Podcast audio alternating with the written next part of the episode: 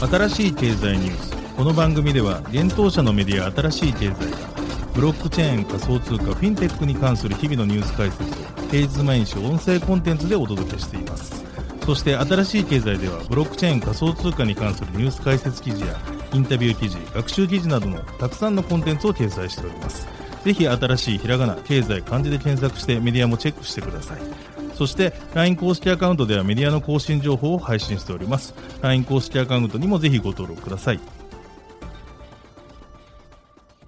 この番組は株式会社フィナンシェの提供でお送りします。フィナンシェはスポーツチームやエンタメプロジェクト、DAO などのトークンを購入して支援ができる新しいクラウドファンディングサービスです。サッカー J リーグ、野球、バスケなどのプロスポーツチームをはじめ、映画やアイドル、インフルエンサーなど100以上のプロジェクトのトークンがフィナンシェで購入できます。さらにトークン購入者はプロジェクトに応じたキャンペーン参加や NFT などの特典も。ぜひ iOS や Android でフィナンシェのスマホアプリを入れて新たな応援体験を味わってください。あなたの夢がみんなの財産になるフィナンシェ。現当社新しい経済編集部の武田です。大塚です。はい、本日は5月の27日金曜日です。今日のニュース行きましょう。前澤友作100億円規模の Web3 ファンド立ち上げ。歩いて稼げるステップン、中国でサービス提供停止へ。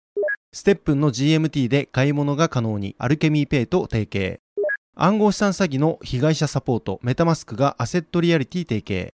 JP モルガン暗号資産リスク管理ツール提供、エリプティックへ出資。フォビグローバル、ラテンアメリカの暗号資産取引所、ビテックス買収。バイナンス、カザフスタン行政機関と暗号資産法整備に向け覚書締結。ラグビートップイーストリーグ、ビッグブルーズ、フィナンシェでトークン発行。一つ目のニュースは前澤友作氏が100億円規模の Web3 ファンド立ち上げというニュースです。ZOZO 創業者の前澤友作氏が総額100億円規模の Web3 ファンド MZWeb3 ファンドを立ち上げたことが5月27日に分かりました。前澤氏が代表取締役を務める株式会社前澤ファンドの発表によると MZWeb3 ファンドでは Web3 やメタバース領域のシードからアーリーステージ企業やプロジェクト等を対象に投資を行うということです。チケットサイズについては数百万円から数億円となっており、マイノリティ投資からリード投資まで柔軟に対応するということです。また、MZWeb3 ファンドでは、前澤氏がこれまで培ってきたマスユーザー向け事業の運営経験、国内有数の SNS フォロワー基盤、ブロックチェーン技術における知見などを余すことなく提供するとしています。具体的にこのファンドの特徴として挙げられているのは、審査通過後1週間以内に投資の意思決定及び資金提供可能、投資先企業のプロモーションやマーケティングを支援、テクノロジーやクリプト領域の専門家による事業立場支援となっています。なお、この発表より、ファンドの投資先企業やプロジェクトの募集を開始しているということです。なお、前澤氏は昨年8月、日本初の IEO を実施したパレットトークン発行元で、ブロックチェーンネットワークパレットを開発する株式会社ハッシュパレットの親会社、株式会社ハッシュポートへ約4.8億円を昨年8月に出資しています。続いてのニュースは、ステップンが中国でサービス提供停止へというニュースです。Move Arm プロジェクト、ステップンが中国ユーザーに対するサービス提供を停止することが分かりました。ステップンの公式ツイッターは5月27日、中国大陸エリアのユーザーのアカウントに関する GPS 及び IP アドレスを7月15日24時、世界協定時プラス8時間に停止することを発表しています。この発表によると、今回の措置は中国における規制遵守の動きだといいます。ステップンは期日までにアカウントが保有する資産の移動を促しています。なお、今回の措置の該当者には改めて詳細を公式 SNS、E メール、アプリ内の通知などの方法でアナウンスするということです。中国では昨年5月より国内での暗号資産の取引や関連サービスが厳しく禁止されています。それを受け、多くのマイニング事業者や交換業者が中国からの撤退を余儀なくされた背景があります。また NFT については、事業者からの一時販売については禁止されていないものの、購入者による二次流通については、中華人民共和国競売法のもと、規制の対象となる可能性があるため、アリババでは去年の11月より NFT の二次流通について、プレゼント機能という形式を取り、ユーザー同士の NFT 譲渡を無料で行うようにさせています。ステップンではプレイするために NFT のスニーカーを購入する必要があり、ウォーキングやジョギングの歩数に応じてユーティリティトークンの GST を取得できます。さらに2足以上のスニーカーを保有することで、新たなスニーカーをミントし、アプリ内で販売も可能となっています。このようなステップンのゲームシステムは中国のの規制対象になりうると思われます。なお今回の発表でステップンは設立以来中国本土でいかなる事業も行っておらずダウンロードの方法も提供していない常にコンプライアンス義務を重視し現地の監督管理機関の要件を厳格に遵守していると表明をしています続いてのニュースは、ステップンがアルケミーペイと提携というニュースです。ムーブアンプロジェクトステップンのガバナンストークン、グリーンメタバーストークン GMT が実店舗及びオンラインストアでの支払いに利用できるようになったことが分かりました。暗号資産決済ソリューションプロバイダーのアルケミーペイとの提携により、世界70カ国以上200万を超える加盟店で GMT がサポートされるということです。アルケミーペイはサポート対象の暗号資産を現地の法定通貨に変換し、決済に利用できるサービスです。現在利用できる暗号資産は今回サポートされた GMT の他にビットコインやビットコインキャッシュ、バイナンスコイン、バイナンス US ドル、テザー、アバランチ、ライトコイン、ポリゴン、ネム、ニアなどがあります。アルケミーペイのネットワークはイーサリアム基盤のプラットフォームとなっており、ユーティリティトークン ACH も決済に利用ができます。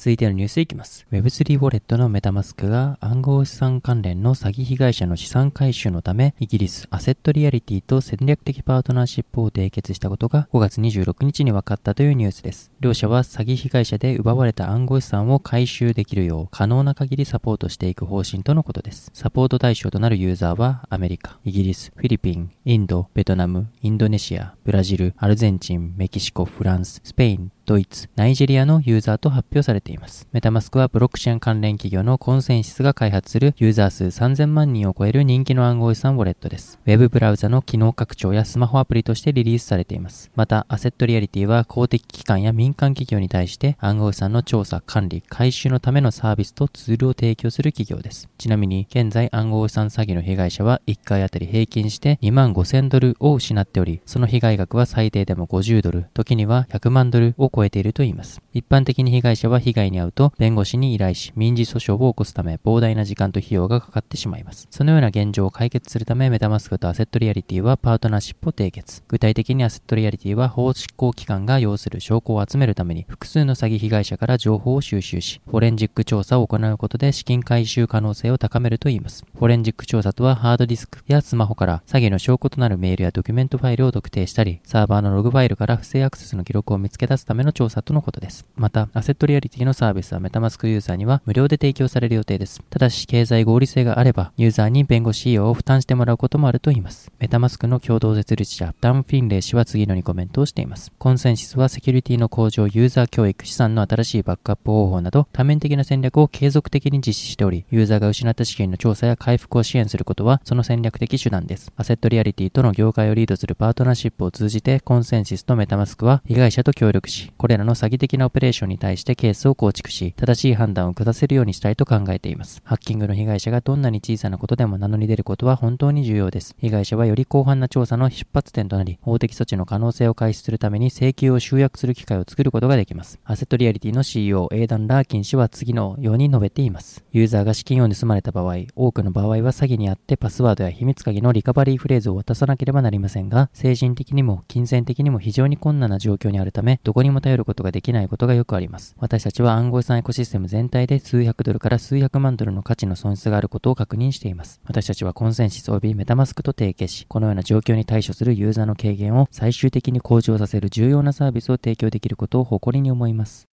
続いてのニュースいきます。暗号資産のリスク管理ツール開発提供するイギリスエリプティックが JP モルガンから資金調達したことを5月26日に発表したというニュースです。JP モルガンからの出資によりエリプティックはグローバル展開を加速し、伝統的な金融機関がより高い信頼と確信を持ち暗号資産を受け入れられるよう取り組んでいくといいます。2013年にイギリス・ロンドンで設立されたエリプティックは暗号資産取引のリスク評価分析を行うマネロン対策ソリューションを金融機関、政府機関、フィンテック企業及び暗号資産関連事業者に提供している企業ようです。エリプティックのプロダクトは全暗号資産の時価総額98%をサポートしています。ちなみに JP モルガンからの出資は昨年10月に発表したシリーズ C の延長ラウンドとのことです。シリーズ C ラウンドはエボリューションエクイティパートナーズが主導し、ソフトバンクビジョンファンド2や SBI グループが参加しました。エリプティックの CEO、シモーネ・マイニ氏は次のようにコメントをしています。資産クラスとして暗号資産は過去5年間で10倍以上成長し、現在1兆ドル以上の価値があります。この先さらに10倍の成長が見込まれ、その原動力となるのは金融の未来を形作ることに熱心な企業でしょう。私たちは組織が暗号資産の真の価値を解き放つことができるよう、その機会を提供することに重点を置いています。金融機関がこの分野に参入するにつれ、これらの企業はいつ取引を実行させても良いのか、いつ介入すべきなのかを理解する必要があります。金融犯罪を阻止することは規制上の要件というだけでなく、倫理的な要件であり、安全な生態系というのはすなわち健全な生態系でしょう。なお、エリプティックは日本でも展開しており、ビットフライヤー、SBIVC トレード、GMO コイン、DMM ビットコインなどの暗号資産取引所にサービスを提供しています。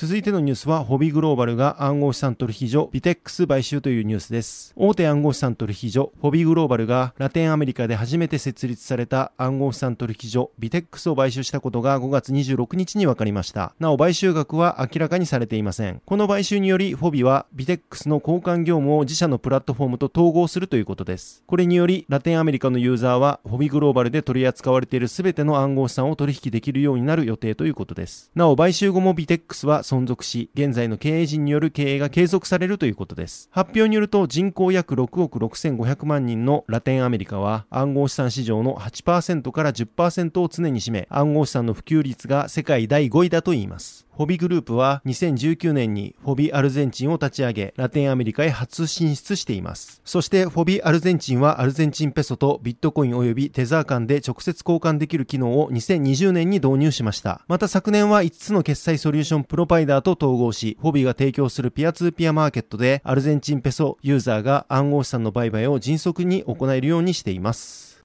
大手暗号資産取引所バイナンスがカザフスタン共和国のデジタル開発イノベーション航空通産業省と覚書を締結したことが5月25日に分かったというニュースです。今回の覚書締結はバイナンス創業者兼 CEO である CG 氏のカザフスタン公式訪問による同国の暗号資産の法的枠組み及び規制政策の策定に向けたものとなります。CG はカザフスタン訪問の際、同国のカシム・ゾマルト・トカエフ大統領、大統領第一副参謀長、ティムール・スレイメノフ氏、デジタル開発イノベーション航空宇宙産業大臣バグダッド・ムシン氏と会談したとのことです。覚書締結により、同国の暗号資産市場内における銀行インフラの統合と、分散型台帳技術の開発及び実装の機会を模索するといいます。また、IT スタートアップハブ、アスタナハブの国内外の人材に対して支援し、地域のブロックチェーンハブ創設を実現させる予定とのことです。バイナンスは今年に入り他の国でも覚書を締結しています。1月はタイでの暗号資産取引所設立に向け、IT 関連企業、ガルフイノーバと覚書を締結。3月はブラジルで暗号資産とブロックチェーンのエコシステムの発展を目的に、ブラジル中央銀行と証券取引委員会から認可された証券会社、ポールインベストメントの買収に向け覚書を締結しています。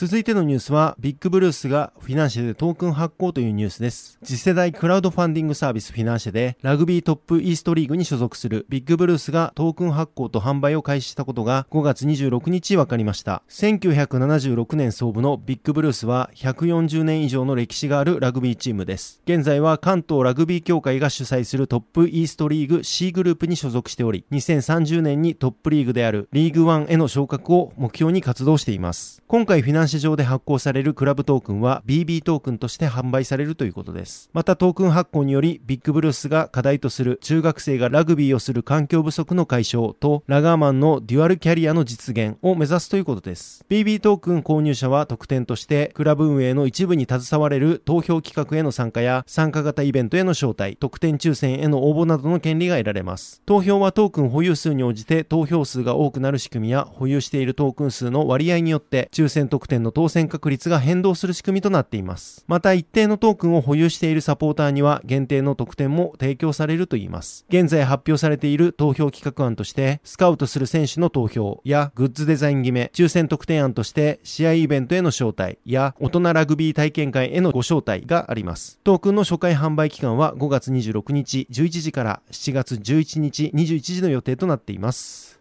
はい、本日のニュースは以上となります。このように私たち新しい経済編集部では、ブロックチェーン暗号資産に関するニュースを平日毎日ラジオで配信をしております。本日ご紹介したニュース、コンテンツなどはすべてサイトの方に上がっております。ぜひサイトの方も見に来てください。新しいひらがな、経済、漢字で検索して見に来ていただければと思います。それでは本日はありがとうございました。ありがとうございました。